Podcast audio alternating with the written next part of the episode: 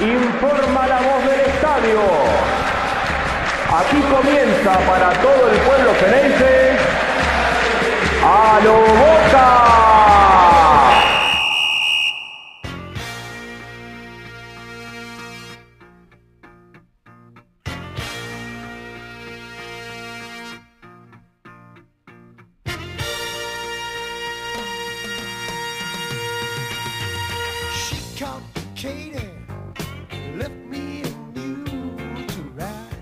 Muy buenas a todos, bienvenidos a un nuevo episodio de A lo Boca.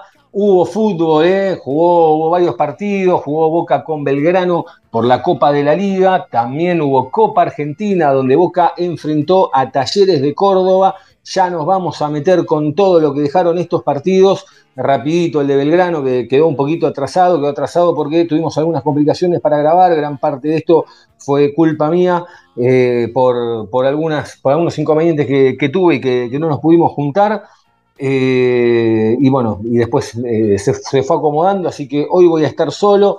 Le voy a mandar un abrazo grande a mis compañeros, a Jonathan Cari, Angelito Garay, que, siempre me bancan. Y bueno, esta vuelta me, bancaron de nuevo y, no, pude, no pudimos estar.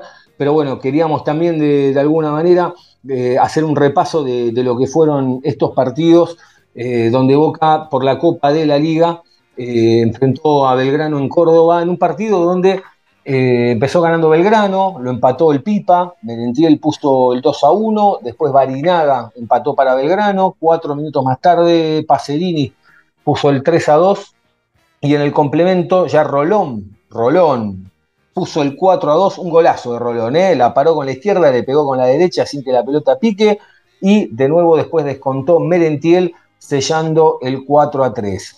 Eh, y es un partido raro, ¿no? Porque mm, eh, este Boca del campeonato o de lo que es la, Copa de la Liga, parece que los entrenara, ¿no? Como decimos siempre. Eh, un equipo partido que del medio para atrás dio todas las ventajas posibles, habidas y por haber, cometió muchísimos errores en defensa, pero lo más llamativo fue de ciertos actores como, como Valentini, que, no nos tiene acostumbrados a, algunas pifias. Eh, por ahí también se equivocó Jorman Campuzano, hubo errores individuales en defensa, eh, un García que no, que no tuvo una buena noche, eh, y ni hablar de que cada vez que llovía un centro era peligro de gol o gol directamente.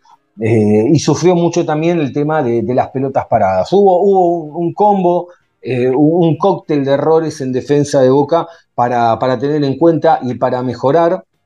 Y después también eh, lo raro es eh, este equipo partido, como les decía, porque en defensa Boca hacía agua, pero en el ataque Boca era, era, otra cara, tenía, era otro equipo, de mitad de cancha hacia adelante, el Genei se imponía condiciones, no alcanzó, no se pudo, y con esta derrota, que es la quinta en esta Copa de la Liga 2023, Boca suma solamente siete unidades con dos victorias, un empate y cinco derrotas, como les decía, ¿no? La verdad, eh, a ver, uno lo viene advirtiendo hace semanas, Boca parece que en el campeonato no, no, no, no, no quisiera jugar con, con la misma eh, no sé si la palabra es responsabilidad, porque quizá no es esa la palabra, pero eh, como que los desestima los partidos del campeonato, ¿no?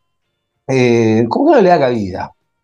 como decimos siempre, ¿no? Los utiliza como para entrenar por los puntos, le da rodaje a muchos de los que no son titulares y, les mantiene el, ritmo para que no pierdan respecto a los que sí lo son, son titulares. Ahora, para el partido de Copa Argentina, al igual que en la Libertadores, ahí sí pone toda la carne al asador. Y no me refiero solamente a nombres propios, sino a la forma en la que juegan. Eh, ante Talleres, una vez más, se ve que Boca juega en otro modo, en modo Copa Libertadores, un equipo que es rápido, a un toque, metido en el partido, protagonista, que supera a un rival que juega bien, que mete, que corre, que si bien hoy está eh, en la mitad de la tabla de esta Copa de la Liga, pero que fue subcampeón del último torneo argentino, que generó muchísimas situaciones de gol Boca, eh, sobre todo en los pies de Edinson Cavani, que anduvo con, con la mira mal calibrada, tres o cuatro situaciones clarísimas de gol que no pudo convertir, que definió mal, Eh, después hubo tres jugadas de, penal, ¿no? Porque la primera para mí no fue, ¿eh? la primera para mí no es penal, la segunda mano sí, es un clarísimo penal. Y la última, si bien hay falta, también hay que darle un mérito a, Edison Cavani, que, hace muy bien en cómo pone el cuerpo, y el referee, con las dos anteriores no habiendo dado el penal, en la tercera, que es la vencida, no le quedó otra.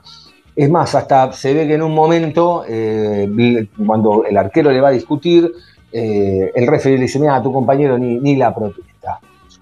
Empató Boca y eh, ya en el segundo, perdón, empata Boca con el penal, que iba perdiendo desde los 22 minutos del primer tiempo. Y, lo más increíble fue que, que, después lo va a buscar Boca, pero no sé si decir con la misma intensidad porque Boca atacó, sino más bien como con cierta displicencia, ¿no? Como que si venía el gol, venía, y si no venía, bueno, eh, vayamos a los penales. Y ya sabemos qué pasa cuando Boca va a los penales. El rival sabe que ya no es un 50 y 50, lo puede ganar, sí, claro, pero sabe que arranca con una desventaja que va a tener que remarla más de lo normal, en la misma instancia, quizá ante otro rival. Bien pateado los penales por el, por el lado de Boca, Ahora, respecto a, Chiquito Romero, la imagen que se formó en estos últimos tiempos con las definiciones es tan grande, tan enorme, el único que queda chiquito en el arco cuando los rivales van a patear el arco. Eh, de hecho, se vuelve tan chico el arco que Talleres, que se ve que en la semana lo charlaron, lo entrenaron, eh, que directamente apuntaban a la zona alta del arco, ¿no? A que como en el segundo penal entra rozando el travesaño pero claro, con el riesgo de que no te salga. Y no salió. Ya ni tiene que atajar chiquito, directamente se van por encima del travesaño. Eh, es cada vez más grande lo que pasa con Romero y los penales.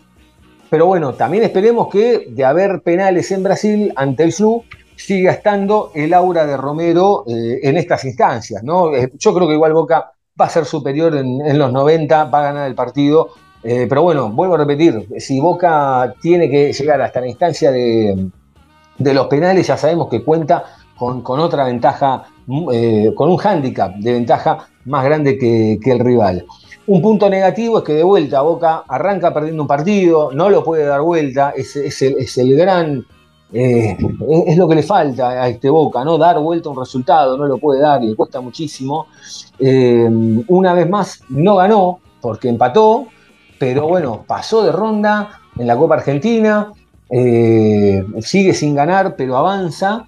Eh, y, ahí está, y Boca va, y está semifinalista, está entre los cuatro mejores de la, Copa Argentina, está en la final de la Copa Libertadores de América, eh, y, y, del funcionamiento también de Boca se ve, ¿no? Porque uno ve el partido contra Talleres de Córdoba, a diferencia de lo que después ve con los mismos actores en el campeonato, y son dos cosas totalmente distintas, porque, a ver, uno ve que este, este proyecto que arrancó Almirón, eh, que eh, quizá el primer, eh, el primer boceto de este proyecto era ese tándem entre Weigan y Advíncula, ¿no? y después fue, fue, se fueron acomodando ciertas sociedades y ciertas piezas dentro de, lo que es este, este equipo. Ahora, hoy lo tenemos, ¿no? El arquero está, ya sabemos quién es, que es el chiquito Romero, que sabemos la seguridad que, que nos da.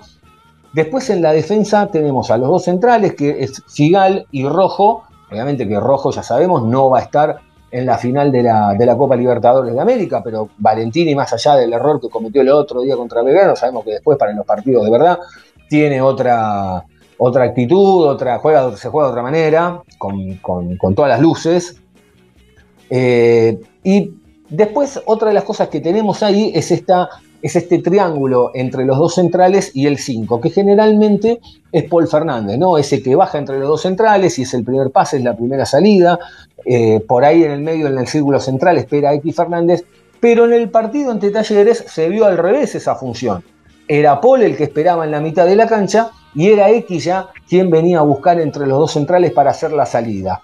Y la verdad es que ahí también vemos que tenemos dos jugadores cumpliendo las dos funciones, ¿no? Sea Paul el que viene a, buscar eh, desde abajo o a partir de ahora ya eh, X Fernández, que la verdad X Fernández ayer tuvo un partidazo, tuvo un partidazo, fue para mí la gran figura de Boca, porque es cierto, uno habla de Edison Cavani, que la verdad que jugó un gran partido, Boca en general jugó un gran partido, eh, el Colo Barco, que ya sabemos, digo, pero está, bueno, Paul también, pero la, ayer X para mí cumplió todos los minutos que jugó, fue, fue la figura de, Boca, a mi entender. y, bueno, quédense tranquilos que también salió por, por precaución, no, no, tiene nada del otro mundo.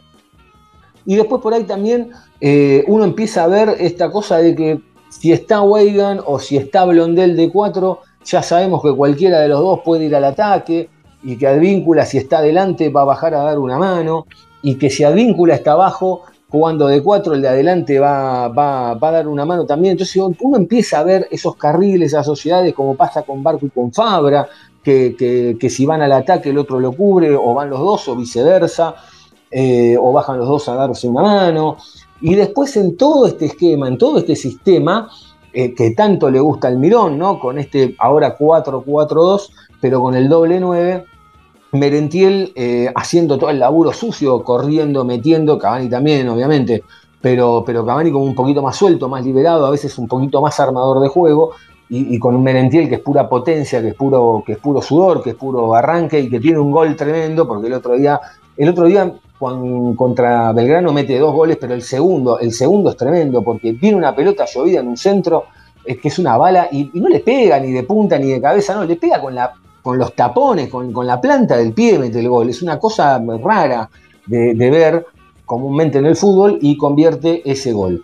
Eh, entonces uno va viendo que el equipo se está acomodando, por lo menos a mí me da la sensación de que Benedetto, más allá de los goles, está jugando de otra manera, está, está calentando la pava y está pidiendo un poco más de minutos, que de hecho se los pidió, ¿no? Fue eh, en el partido ante Talleres, después del partido contra Talleres, dijo, sí, me gustaría sumar un par más de minutos, bueno, ya mensaje al técnico también, ¿no?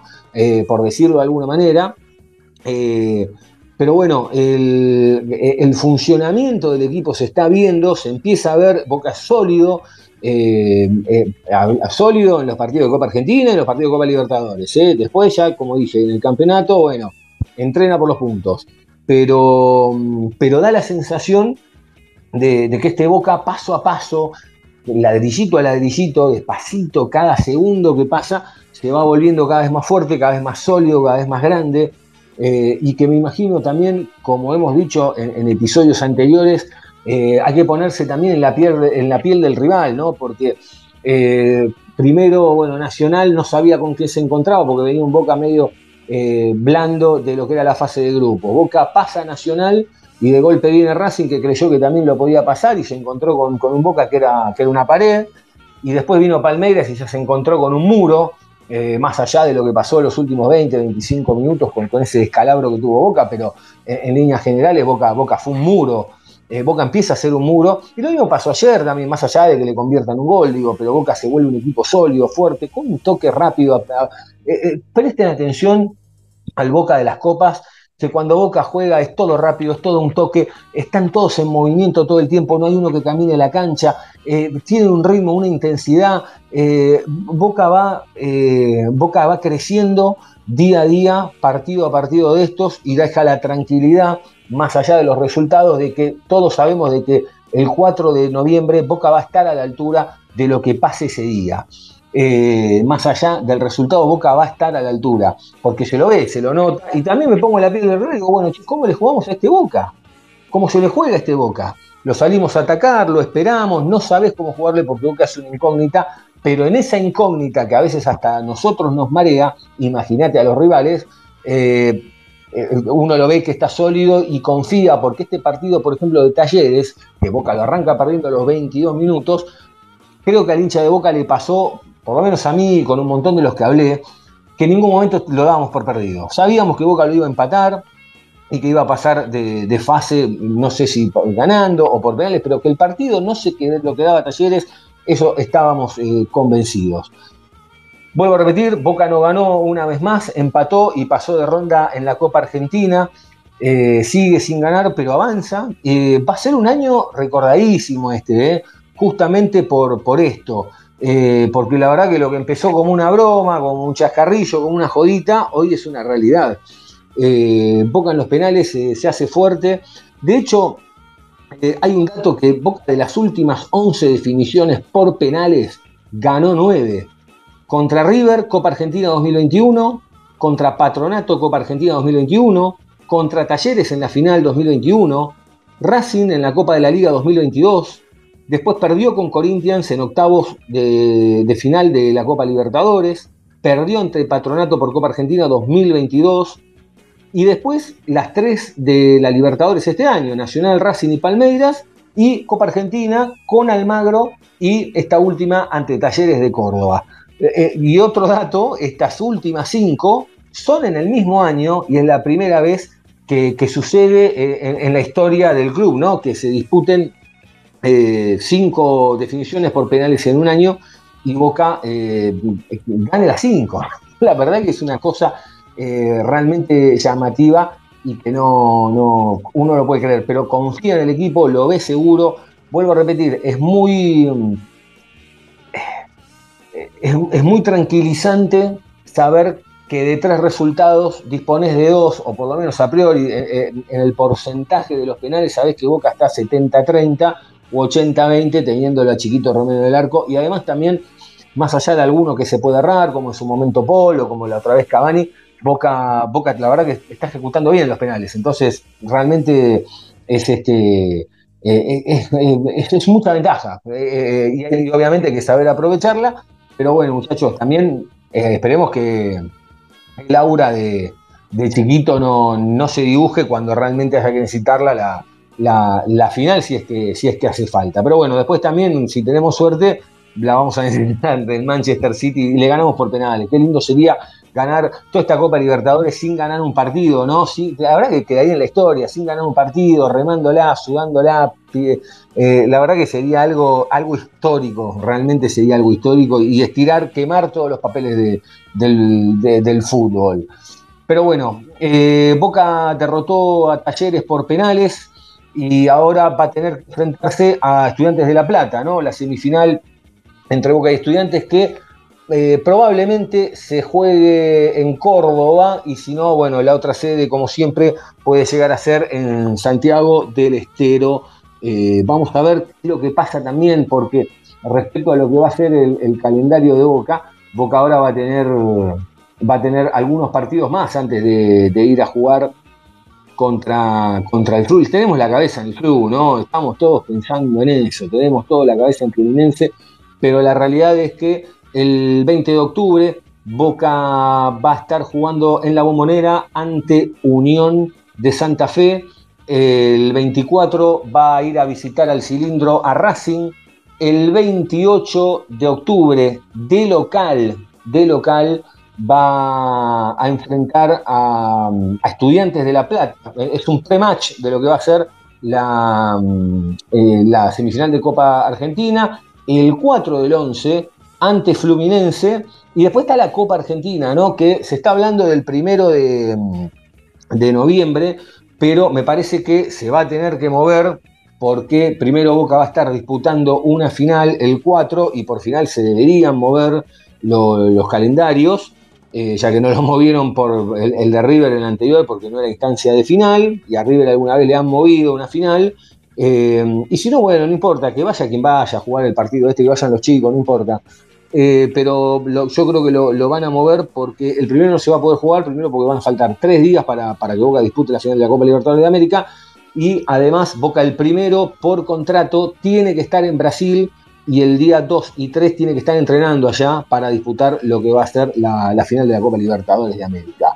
Pero bueno, eh, una vez más, Boca, Boca pasó, Boca no, no defrauda, no está en esa balanza de que, de que pareciera ser que no termina de imponerse, de dar el salto, de pisarle a la cabeza lo que venga, pero la realidad es que Boca pasa, Boca avanza el campeonato, vuelvo a repetir, lo usa para entrenar, no le va a importar a nadie, porque si Boca es campeón de América, todos estos partidos que está perdiendo, todos los que perdió durante el año, no le van a importar a nadie, y vamos a estar festejando la, séptima Copa Libertadores de América. Así que bueno, básicamente fue esto es todo por hoy, fue un mini, un express eh, a lo Boca. Eh, con, un poquito del análisis, pero sobre todo quiero hacer hincapié en que podemos, ganar, podemos perder, y si empatamos ya sabemos que tenemos más chance de ganar y de perder que de perder, pero sobre todo quiero, quiero y ustedes lo saben, porque lo sentimos, el hincha de Boca lo siente, lo sentimos todos, eh, confíen en el equipo. Yo lo veo a Boca hoy, que Boca hoy se planta de otra manera en estos partidos, más allá de los resultados, eh, la camiseta pesa, vuelvo a repetir lo mismo que dije el día del partido con Racing, lo mismo que dije el día del partido con Palmeiras, enfrente tanto Fluminense como, como quien sea, tienen una de las dos camisetas más pesadas de, este planeta, que es la de Boca, y no, no queda otra que, confiar. Así que no, disfrutémoslo, disfrutémoslo y nada de, andar eh, preocupándonos eh, por, por este tipo de partidos.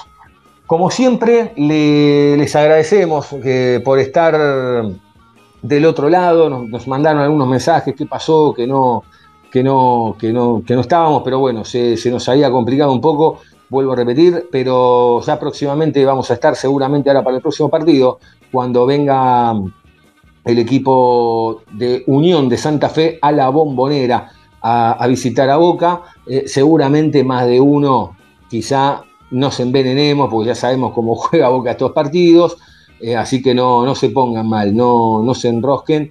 Eh, lo importante, muchachos, está, está en el foco de, la Copa Libertadores de América.